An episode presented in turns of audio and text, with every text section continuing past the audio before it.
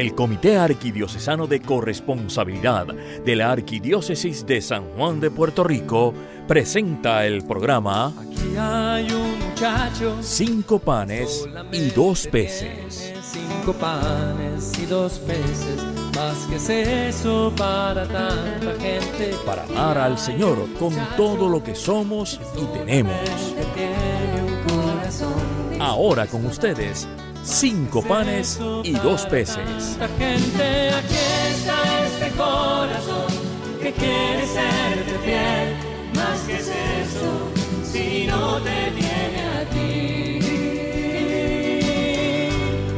Si no te tiene a ti.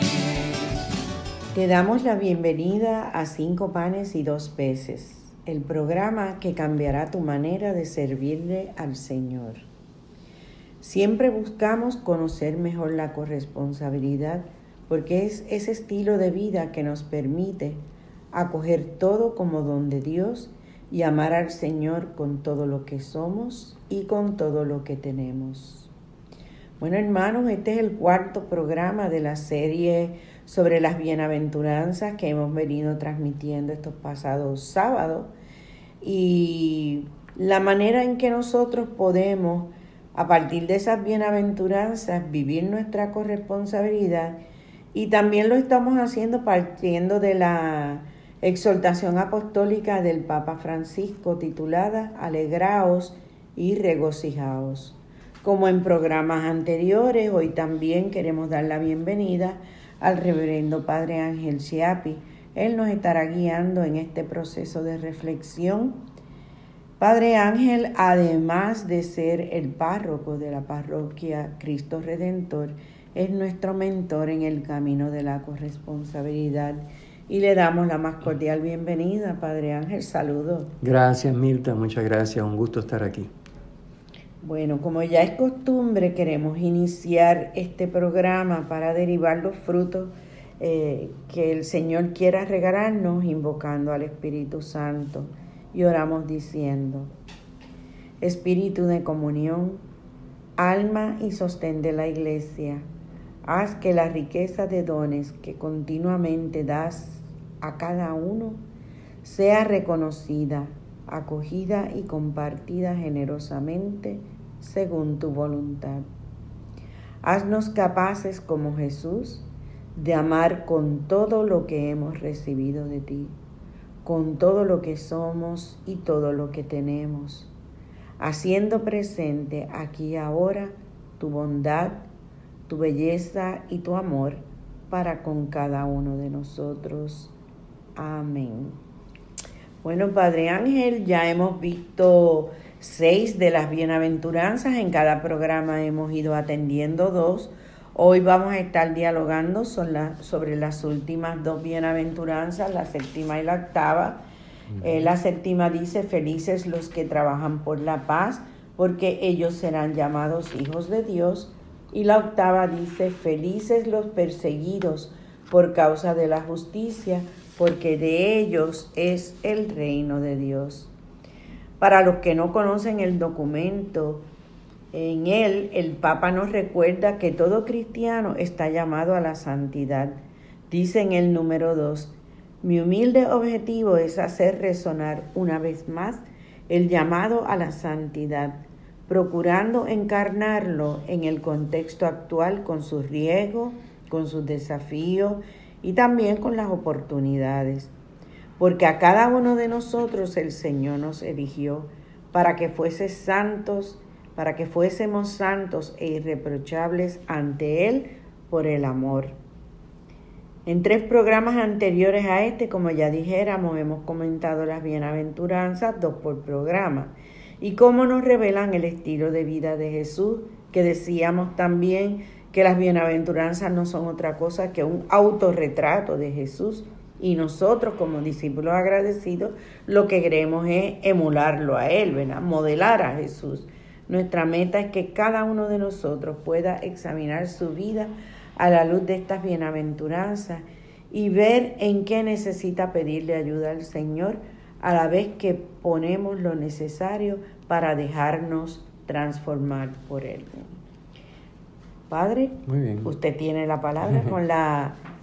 Bueno, la primera bienaventuranza, la de la paz en un mundo en conflicto, donde como que la gente disfruta arrancarle la cabeza al otro.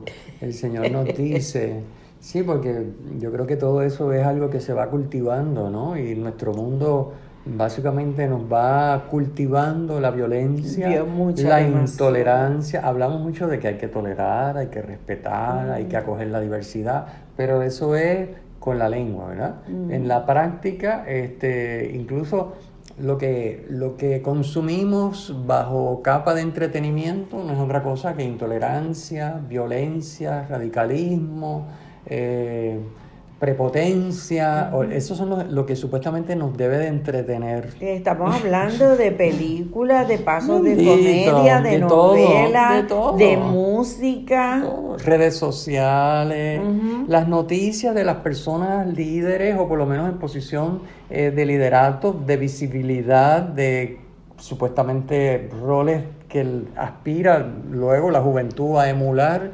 ¿Qué es lo que nos muestran? Pues eso, la intolerancia, la prepotencia, el desprecio por los demás, eh, la arrogancia y bueno, eh, o sea que todo eso va creando ese caldo de cultivo que a la larga de paz no queda nada, al contrario, basta con salir a la calle y uno se da cuenta de la violencia que hay en el ambiente.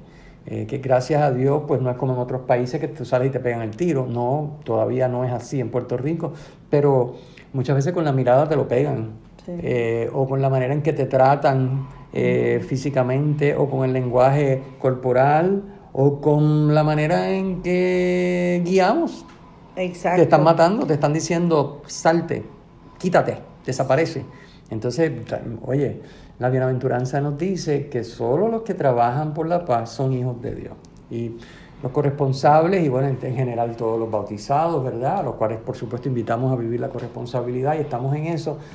Eh, somos hijos de Dios por el bautismo, así que tenemos una obligación de abrirnos a, a- a vivir esta bienaventuranza, eh, que no son solo palabras bonitas, y que tampoco la paz se trata de que este Trump y el chino firmen un acuerdo de paz o, o con los rusos de armamento. No, no es esa la paz. Eso también puede ser paz, pero si en nuestros corazones no hay paz, va a ser muy difícil, por más tratado que tú firmes, que lo respetemos. Así que esto es un tema bien actual, me parece a mí.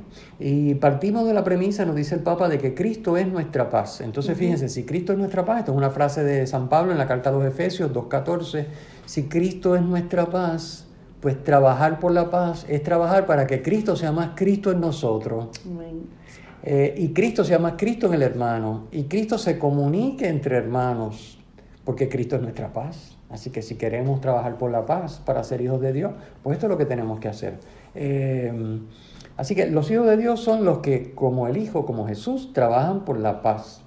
¿Por qué? Porque sin la paz es imposible la comunión. Donde hay división, donde hay eh, discordia, rencilla, prepotencia, este, aprovechamiento del uno sobre el otro, ahí es imposible la comunión. Hay Para- una frase del Papa, perdone Sí. que lo interrumpa, que dice, sin la paz es imposible la comunión, ni con Dios ni entre nosotros. Así es, así es que es imposible, porque la comunión supone, otra vez volvemos a la imagen que hemos comentado en programas anteriores de San Pablo, que es una imagen que se utiliza mucho en la liturgia, eh, un- un- en las lecturas aparece San Pablo diciéndonos somos un cuerpo, la imagen del cuerpo. Si formamos en la comunión, formamos un cuerpo, como los miembros del cuerpo forman una sola persona, un solo cuerpo, pues ¿Cómo es? Si, si la mano no está en paz con el pie, si el pie no está en paz con el ojo, si el ojo no está en paz con el oído o con la cabeza o con... Oye, no hay un cuerpo. Lo que hay es una guerra civil que se va a acabar destruyendo. Se va a sacar los ojos, la mano le saca el ojo, el otro le arranca el pie. O sea, no funciona. Entonces, no puede haber comunión si no hay paz. Eso me parece que es una cosa obvia, pero nos parece a veces que no, que es necesario tener una dosis de conflicto para mantener yo, y en definitiva lo que estamos alimentando es nuestro orgullo, nuestro egoísmo, de decir, no, a mí nadie me hace estas cosas, yo no me dejo poner una encima, ¿no? Todas esas pa- expresiones que escuchamos cuando el Señor nos invita a la mansedumbre, a la humildad, porque el primero que se dejó fue Dios de nosotros. Y uno dice, caramba, este, ¿y cómo yo no voy? Ahí siempre me viene a la mente la frase de, de la carta de San Pedro, donde dice, más vale sufrir una injusticia que cometerla. Exacto. Y esto es algo que vale la pena meditarlo. Yo le invito a los que nos escuchan a pensarlo mucho y meditarlo mucho, a interiorizar esa expresión, porque nosotros vivimos, pues esa es la mentalidad del mundo que se nos ha metido dentro. Eh, no dejamos que, a mí no me toca nadie, a mí no me hace nadie nada. No, siempre estamos a la primero, eh, eh, eso yo no lo permito. Bueno, y fíjense como dice, bueno, obviamente uno no va a ser el tonto ni el idiota, ni buscar que te den tres galletas, ni que te, que te quiten lo que es tuyo. Eso tú no lo vas buscando, que no somos masoquistas. Pero siempre en la línea del amor. Y el amor se rige por lo que dice San Pedro. Más vale sufrir una injusticia que cometerla. Si yo, para que no me hagan una injusticia, tengo que cometerla, más vale sufrirla, dice San Pedro. Exacto. entonces, ese yo creo que es bien, esa frase a mí me ayuda mucho a pensar cómo podemos trabajar por la paz. Porque, pues obviamente nosotros no estamos no tenemos nada que decir sobre la carrera de armamentos directamente, ni sobre los tratados internacionales, pero sí tenemos mucho que decir sobre nuestro corazón y nuestra interioridad y cómo nosotros actuamos de cara a los hermanos en el día a día con los que tenemos, nuestra familia, nuestra comunidad, nuestra parroquia.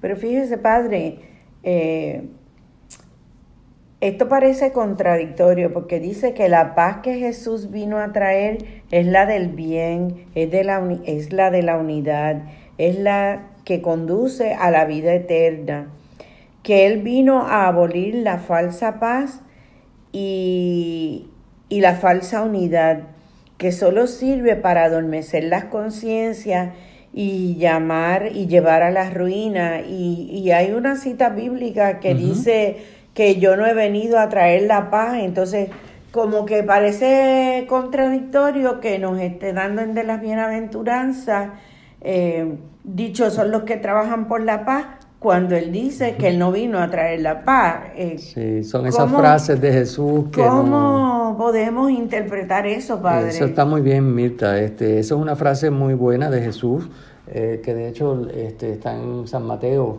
eh, capítulo 10, versículo 34. Ahí tenemos, Jesús dice, no, no piensen que he venido a traer la paz.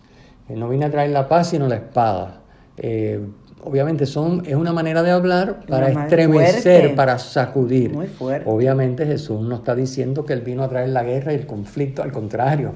Aquí lo que falta es poner, está dicho de esta manera, repito, para sacudir. Pero usted póngale delante a paz la palabra falsa. Así que Jesús lo que está diciendo es, no vine a traer la falsa paz. Es decir, la falsa paz cuál es? Todo vale, que haga cada uno lo que le dé la gana, yo no me meto con nadie, que conmigo no se metan, déjalo que todo el mundo haga lo que quiera. Eso es falsa paz, eso no es paz, porque en el fondo eso eh, eh, por dentro se está destruyendo, porque no puede ser. O sea, hay que actuar conforme a la verdad, no conforme a lo que cada uno le dé la gana de hacer. Exacto. Hay que actuar conforme a la voluntad de Dios, no conforme a lo que Juan o Pedro o el gobierno o no sé quién me está diciendo que haga, sino conforme a la voluntad de Dios. Entonces, falsa paz sería dejar, no, no, yo no me meto y yo no intervengo y yo no me, yo más ni abro la boca porque me busco un lío. Entonces, para yo lo que quiero es tener paz, no abro la boca. No, eso no es paz. Eso es falsa paz. Y eso es lo que Jesús está diciendo. No piensen que he venido a traer falsa paz, sino la espada. ¿Por qué? Porque en la manera que tú dices, no, yo voy a vivir según me dice Cristo, yo voy a asumir el Evangelio en primera persona, pues va a haber personas que no lo hacen. Y con esas yo no voy a tener paz. Porque, pero no es culpa mía. Va a haber conflicto, pero no es culpa mía. Es decir, yo asumo el Evangelio y trato de que los demás, obviamente con mi testimonio, con mis palabras y mi tenor de vida, pues se animen, pero no todo el mundo lo va a aceptar. Por eso dice Jesús en esa misma frase, he venido a enfrentar al hijo con su padre, a la hija con su madre, a la nuera con su suegra, porque es eso, no todo el mundo va a aceptar lo que dice Jesús, ni va a querer vivir según la verdad. Hay dos frases que, que me llaman la atención cuando dice que esta bienaventuranza emana directamente de lo que es el amor fraterno, que es el mandamiento nuevo que nos da Jesús, y también que Dios es el verdadero y el supremo agente de paz. Paz es lo que Dios es. Entonces, si nosotros queremos y estamos hechos a su imagen y semejanza, tenemos también que ser a esos, agentes de paz. Eh, por otro lado, San Agustín también habla de que eh, el, Dios y el universo es, un Dios de orden, el universo tiene un orden, la naturaleza tiene un orden y que en la medida en que hay orden, hay tranquilidad, hay paz. Y entonces uno tiene que ver esa paz en tres dimensiones, la paz con uno mismo, la paz con Dios y la paz con el prójimo. Eh, y, hacia eso es que tenemos que trabajar. Correcto, y fíjate que esa, esa paz con Dios, con la creación, con el prójimo y con uno mismo, que son cuatro dimensiones inseparables, decíamos en un programa anterior que cualquier pecado, cualquier ruptura de la voluntad de Dios, cualquier desviación de la voluntad de Dios introduce un desorden en, que, que, por oculto que sea el pecado afecta a todo el mundo. Y es esto, porque están estas cuatro dimensiones, que me alegro que hayas traído esta frase de San Agustín, eh, todo pecado, igual que toda obra virtuosa, toda obra conforme a la voluntad de Dios, establece armonía, se inserta armónicamente en el plan providente de Dios tanto con la creación, conmigo mismo, con los demás y con Dios. Son esas cuatro dimensiones que son inseparables. Entonces, eh, esto, esto es bien importante. La paz no es simplemente paz con el vecino o paz conmigo mismo, yo estoy en paz y los demás que hagan lo que les dé la gana. No, tiene que ser en estas cuatro dimensiones. Por lo tanto, la única manera de vivir la paz que es lo mismo que dice la bienaventuranza, que ser hijo de Dios es vivir como Dios vive, hacer la voluntad de Dios. Y, y también nos dice que la paz es un don y cuando hablamos de los dones que el Señor nos da, los dones del Espíritu Santo, pues también como corresponsables tenemos que reconocer que ese don hay que trabajarlo a través de la oración, a través de la meditación, qué cosas me quitan a mí la paz eh, y pedirle al Señor, ayúdame Señor a trabajar estos aspectos de mi vida que no me permiten estar en paz conmigo mismo, porque pues a veces nosotros somos nuestros propios este, peores jueces, ¿verdad? Eh, y nos fustigamos nosotros mismos, eh, a veces hasta cuando hemos estado en el sacramento de la reconciliación, que ya hemos recibido el perdón de Dios a través de del instrumento que es el sacerdote, nos seguimos fustigando, entonces eso nos quita la paz. Entonces hay que pedírselo al Señor en oración y hacer ejercicio de perdonarse uno mismo para lograr estar en paz. Porque si yo no estoy en paz conmigo misma, tampoco lo voy a poder estar con Dios ni con el prójimo. Porque tengo unas raíces de amargura que me impiden eh, estar en paz y tener orden en estos otros aspectos. Nos recalcamos que siempre estamos hablando, ya dijimos, de la verdadera paz. Es decir, es la paz del que asume el Evangelio como estilo de vida, del que asume. Entonces, pero muchas veces, como está mencionando, como mencionas, este, viene una intranquilidad que no es de Dios, pero es porque todo pecado conlleva no solamente una culpa que se perdona, sino unas consecuencias que requieren sanación. Y entonces muchas veces hay pecados muy fuertes que no, es simplemente irse a confesar y rezar la penitencia, requieren tiempo, a veces hay que reiterar la confesión, etcétera, ¿no? Este, buscar un sacerdote para hablar con él en dirección espiritual, porque, porque la persona está muy dañada, muy afectada o hizo mucho daño y se hizo mucho daño y entonces este, hay una sanación que tiene que darse para poder recuperar la paz. Definitivo, definitivo. Ah, otra, otro tema relacionado con la paz es que lo asemeja mucho a la justicia. En la medida en que hay justicia, hay paz. Sí, esta, fíjense que esa es la próxima bienaventuranza, la última, ¿no? Y es como eh, justicia en la palabra, igual que hablamos de corazón en el programa anterior, justicia en, la, en el lenguaje bíblico se, se refiere a, podríamos asemejarlo a santidad, porque es el justo es el que hace la voluntad de Dios. El que vive la justicia para con Dios es el justo. Y cuando hablamos de justicia no se refiere a justicia de que porque sobre todo esa bienaventuranza, ¿verdad? Que dice perseguido por causa de la justicia, y dice, bueno, me están buscando, me van a meter preso. No es perseguido por causa de la justicia civil o criminal, no, se refiere, eh, es un lenguaje bíblico, o sea que siempre para entender estos textos hay que ir a los presupuestos bíblicos, porque si no estamos entendiendo lo que nos dice.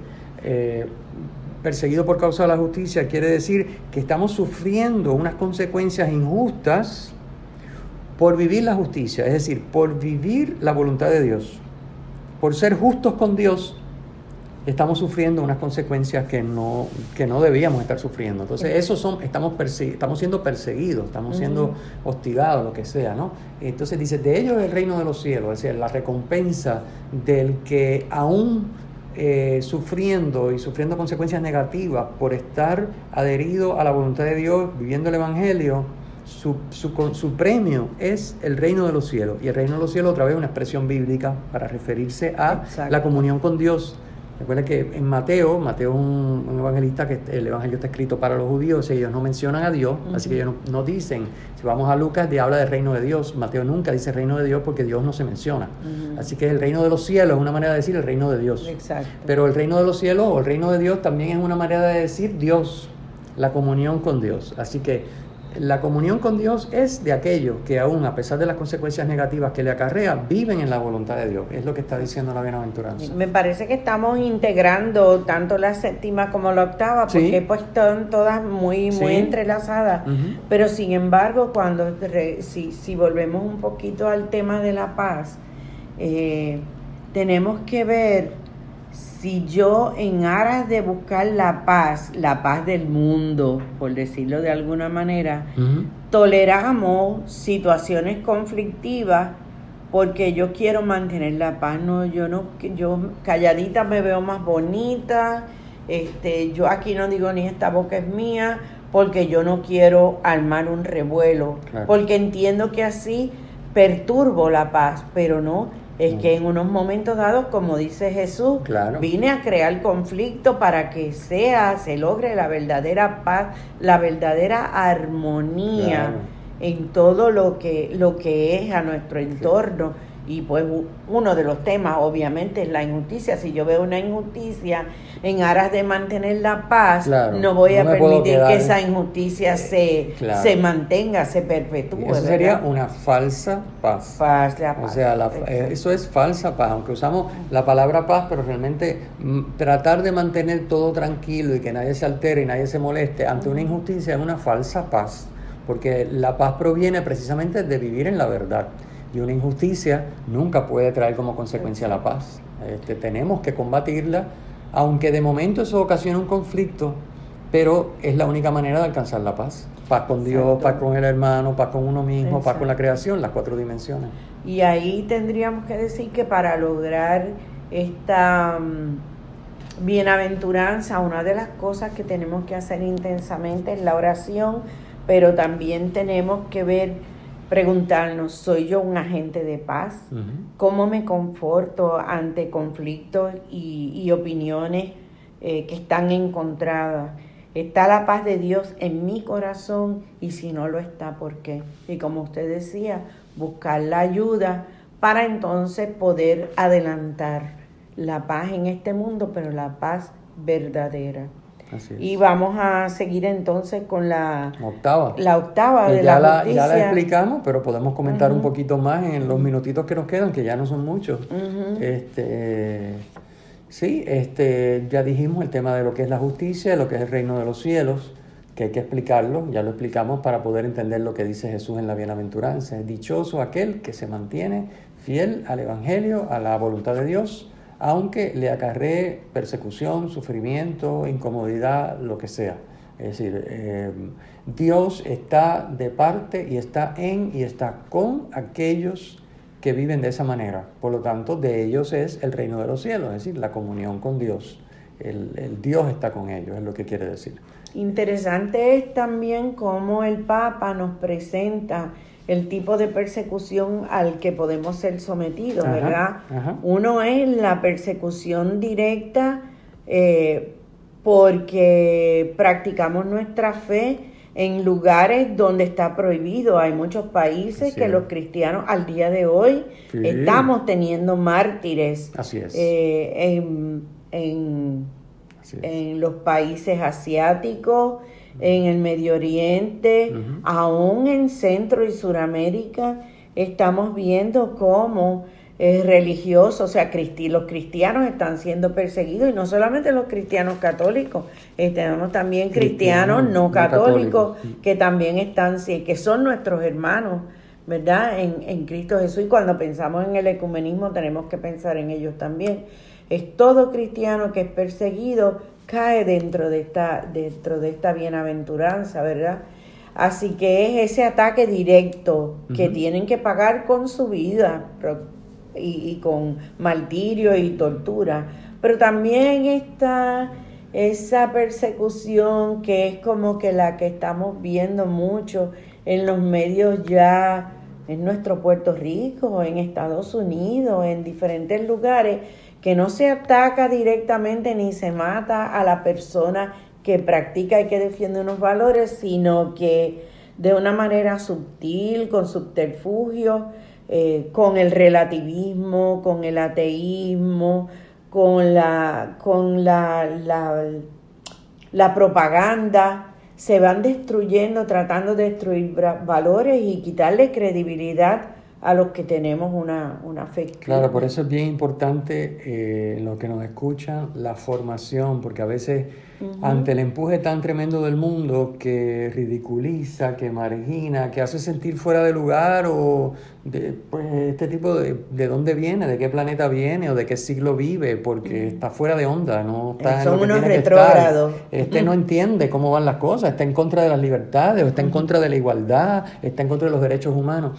La formación. Cuando no tenemos formación, porque nuestra formación se limitó a la de primera comunión, eh, y dependemos exclusivamente de la humildad dominical, que no es un curso formativo, pues entonces, claro, eh, no nos queda más remedio ante esta persecución indirecta que o unirnos al clan y decir, bueno, pues yo voy a pensar igual que ellos para no ser diferente, que no me excluyan y que no me persigan, eh, o aceptar esa persecución en silencio y quedarme calladito porque no puedo abrir la boca para decir nada coherente porque mi formación está fatal.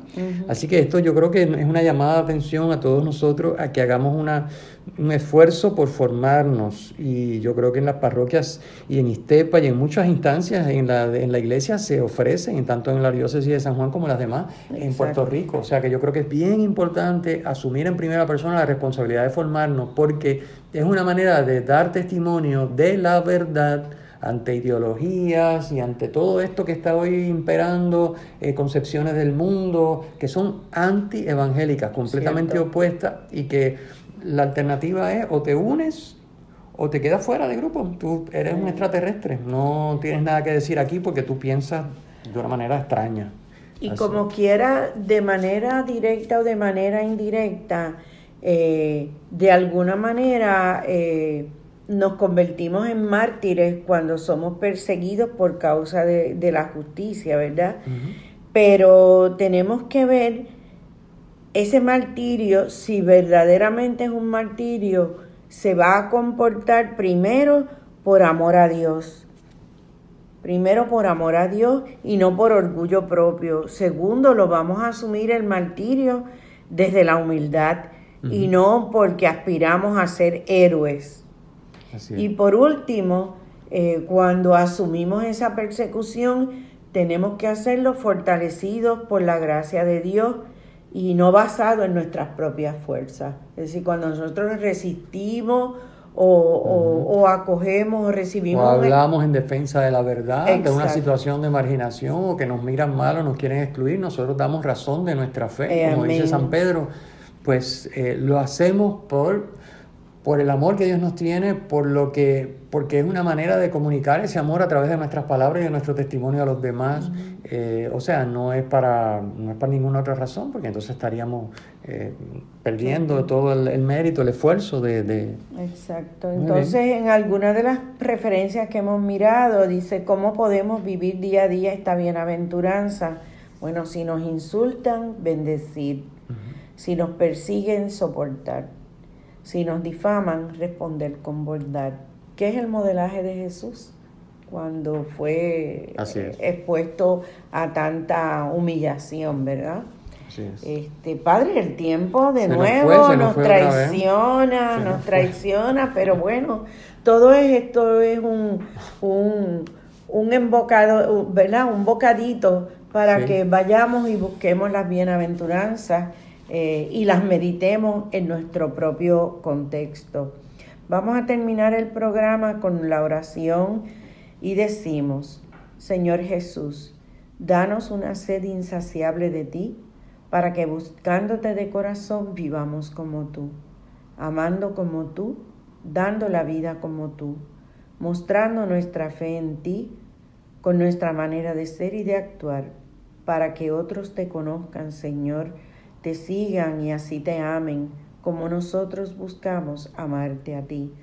Que así sea. Y Padre, si nos da su bendición. Claro que sí. El Señor esté con ustedes. Y con tu espíritu. La bendición de Dios Todopoderoso, Padre, Hijo y Espíritu Santo, descienda sobre ustedes. Amén. Hermanos, les recordamos que nos pueden escribir a corresponsabilidad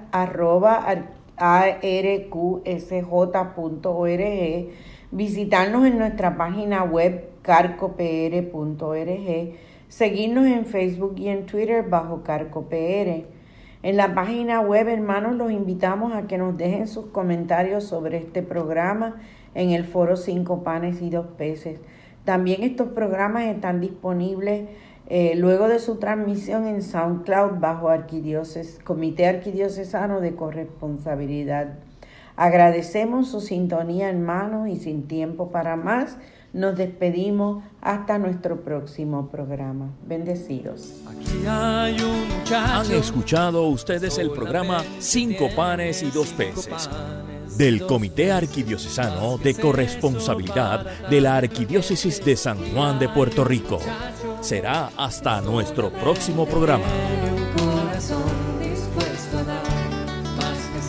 Para tanta gente. Aquí está este corazón que quiere serte fiel, más que es eso, si no te